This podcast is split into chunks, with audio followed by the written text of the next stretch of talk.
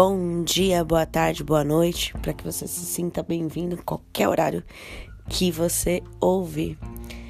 Hoje eu vim conversar com vocês sobre uma reflexão que eu tive nesse momento aqui de pandemia.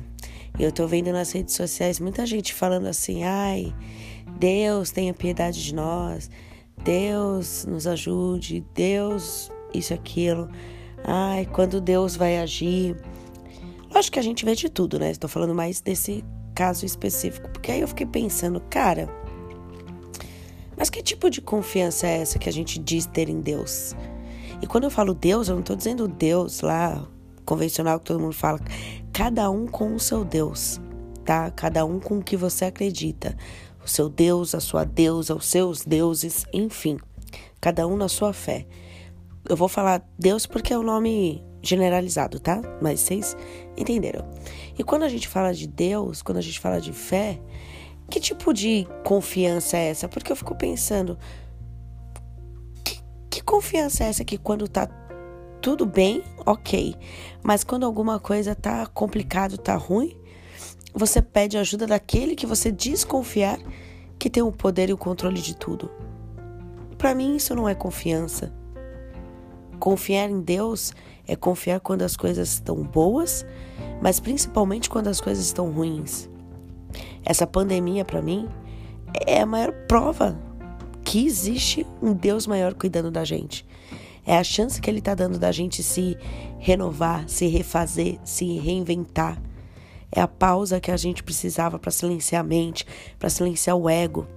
Infelizmente, não é todo mundo que vai conseguir aproveitar esse momento, mas que seja uma pessoa mais aprendendo, enxergando, evoluindo, já é um passo à frente. Então, assim, que confiança é essa que a gente fala que tem em Deus, na vida, no universo, se quando uma coisa não é da forma que a gente espera, a gente fica desesperado chamando por eles? Ué, mas já não tá no controle deles? Por que, que eu preciso pedir para que Deus nos ajude? Se eu confio em Deus, eu tenho que confiar que mesmo a pior situação já é Deus me ajudando.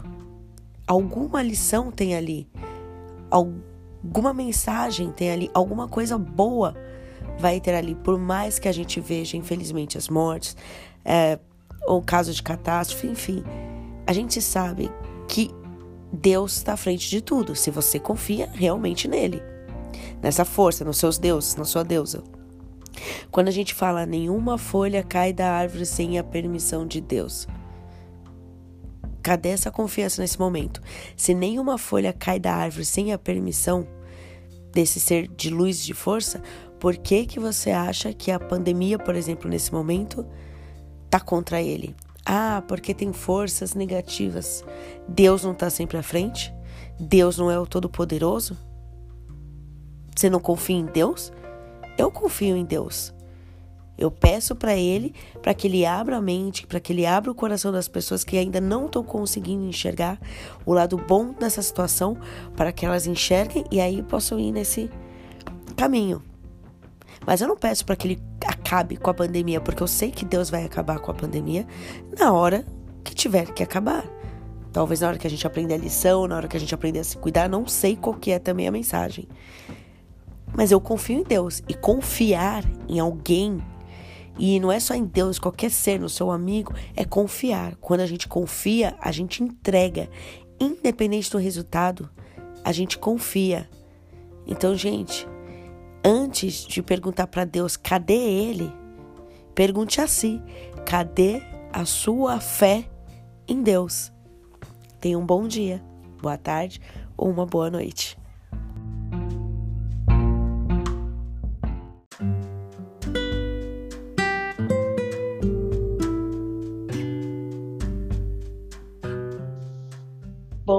Dia, boa tarde, boa noite, para que você se sinta sempre muito bem-vindo. Hoje, talvez vocês percebam a minha voz um pouco mais ofegante, cansada, mas é porque eu acabei de fazer exercício e é sobre isso que eu venho falar.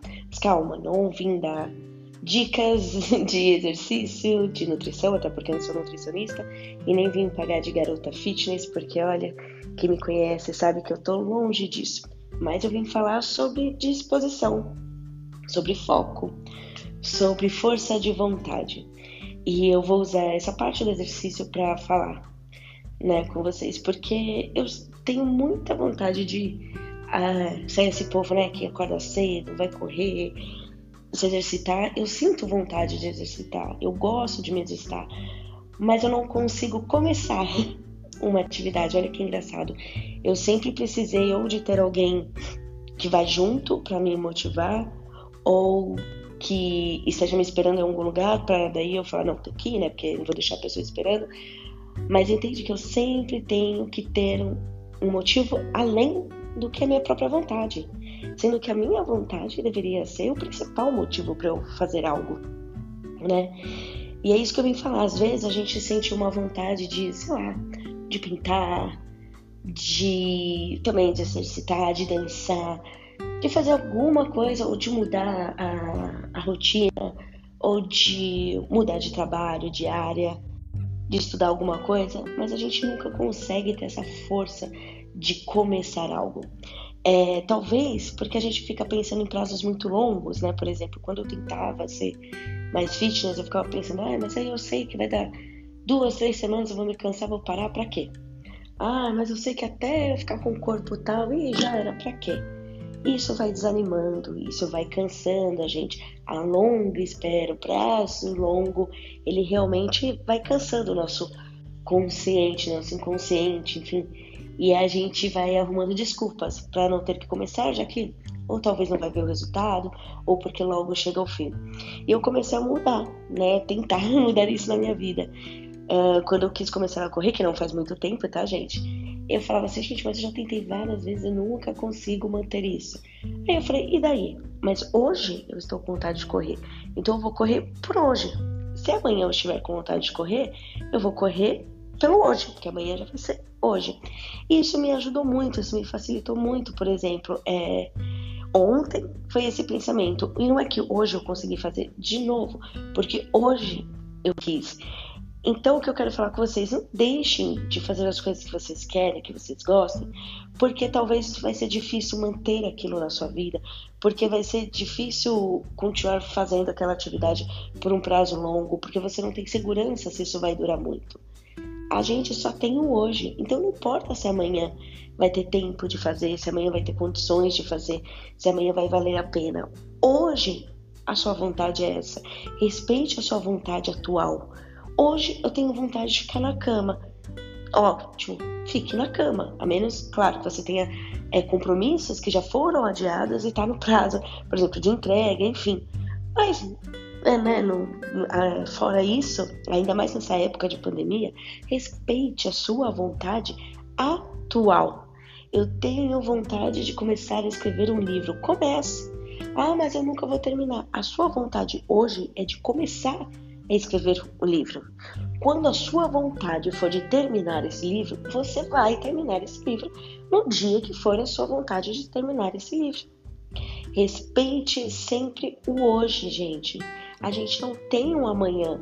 Como que a gente respeita mais um prazo, uma data, um limite no qual a gente nem sabe se vai existir? Acorde hoje. Veja o que quer fazer hoje se agrade hoje, seja feliz hoje. E se houver o amanhã, você repita tudo isso e vai viver o seu hoje.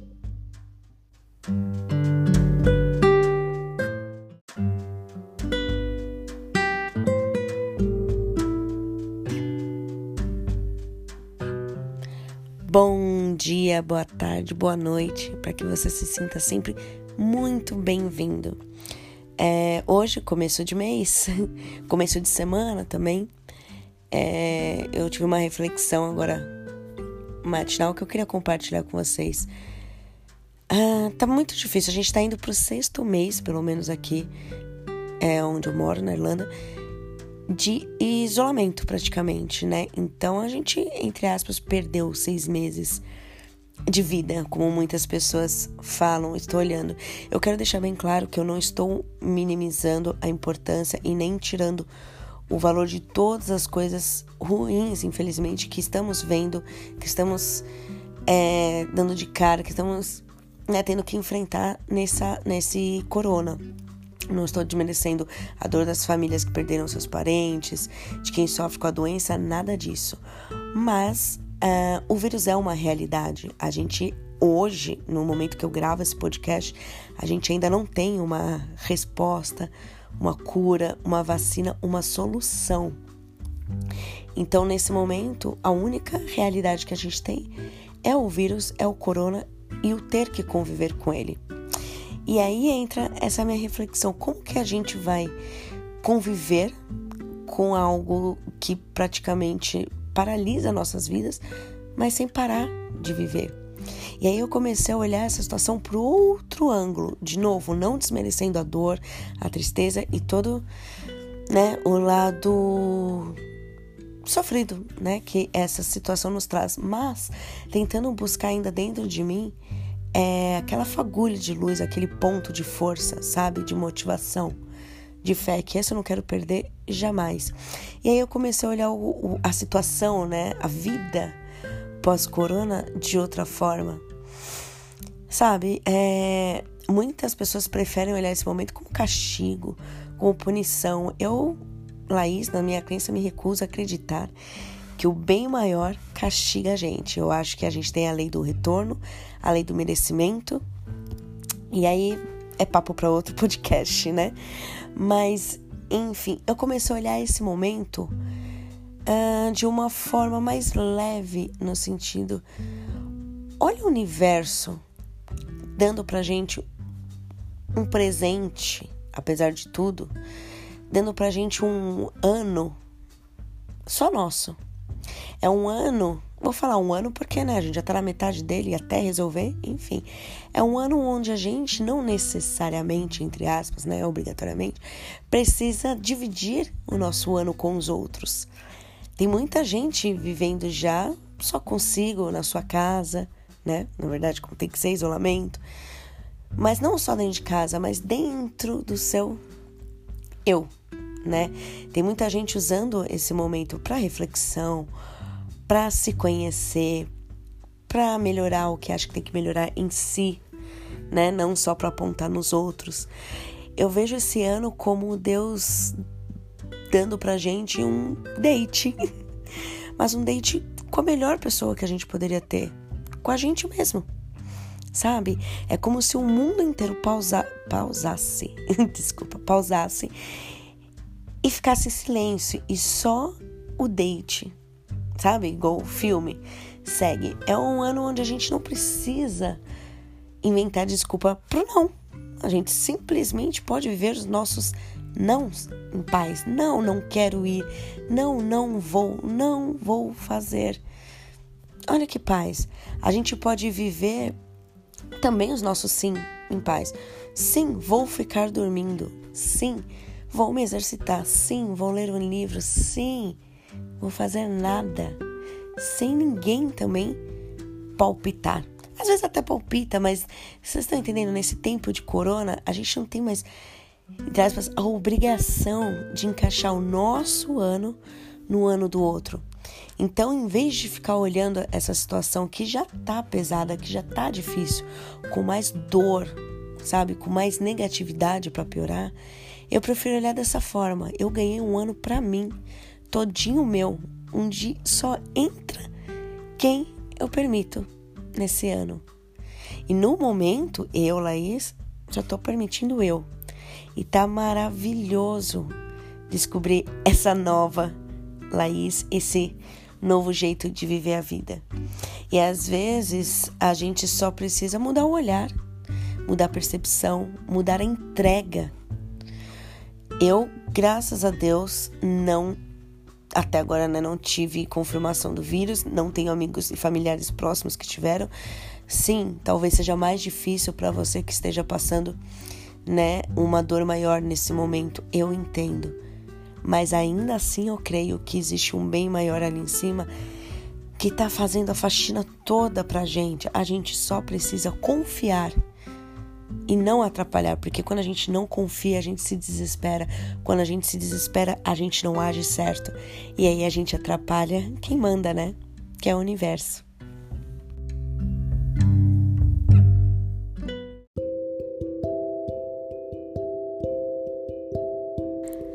Bom dia, boa tarde, boa noite, para que você se sinta sempre muito bem-vindo.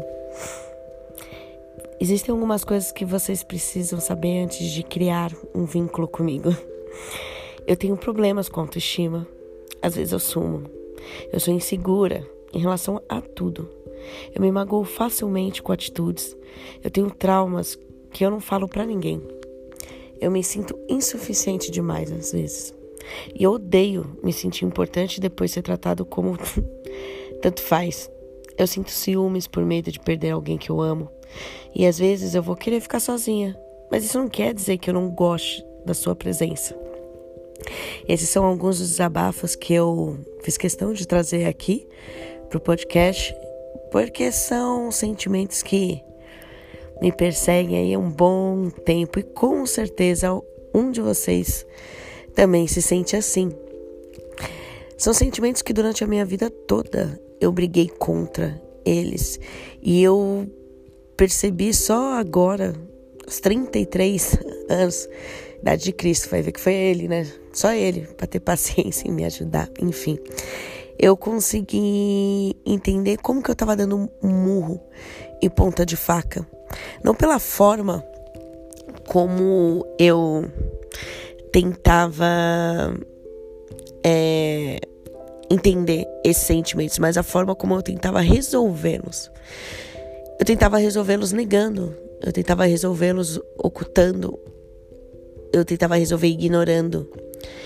E quando eu falo ignorando, escondendo, ocultando, não é só para os outros, era para mim. O que é pior, né?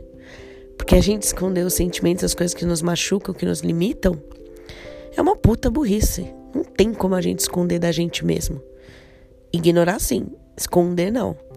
Mas o ignorar não faz o problema solucionar. E aí eu comecei a entender que esse problema ele faz parte de mim. E se ele faz parte de mim, eu deveria aceitá-lo. Eu vou me negar a mim mesma? Eu vou me ignorar sempre? Eu vou me separar de eu mesma? Não tem como. Todos os anos que eu tentei lutar, brigar e ser contra eu mesma, só aumentava a dor. O dia que eu parei e encarei de frente tudo que eu sou, separei tudo. O que de maravilhoso eu tenho e o que de tão assustador eu preciso mudar. Sei lá. Todo mundo tem o seu lado assustador, mesmo que não mostre para os outros. Todo mundo tem pensamentos que até se assusta, todo mundo tem falas que tem vergonha de dizer alto. Toda essa escuridão precisa ser encarada. Não tem como você extrair o melhor de si mesmo se você não souber nem separar o que é o melhor e o que é o pior. E para separar, você precisa reconhecer o pior. Quando eu entendi que esses problemas citados, entre outros, fazem parte de mim, fazem parte de quem eu sou, foi mais fácil começar a aceitar. E quando eu aceitei, eu comecei a entender que não é o mudar que resolve, mas é o me adaptar. Eu sei dessas minhas fraquezas, eu sei dessas minhas dores, e você com certeza sabe das suas. E tá tudo bem. Sim, tá tudo bem. Como eu disse, o problema não é ter, não é saber, é o ignorar. Eu sou assim, eu tenho essas fraquezas. E eu vou ter que trabalhar com elas sempre, porque elas não apagam, elas não saem. Elas são eu. Então, assim como vou ter que lidar sempre com a minha altura, o meu cabelo, a cor dos meus olhos, sabemos, né, que algumas coisas da estética a gente pode mudar, mas no grosso eu tenho que aceitar quem eu sou e como eu sou. E para isso não adianta querer ser outra pessoa. Eu preciso me adaptar à pessoa que eu já sou. Tudo bem ter meus medos, minhas inseguranças, mas o que eu faço com elas? Me fecho no medo? Não. Hoje eu as encaro. Se eu tenho insegurança, eu vou olhar para ela de frente, até eu entender de onde ela vem e por que ela vem. Não importa o tempo que demorar. eu nunca mais vou me ignorar.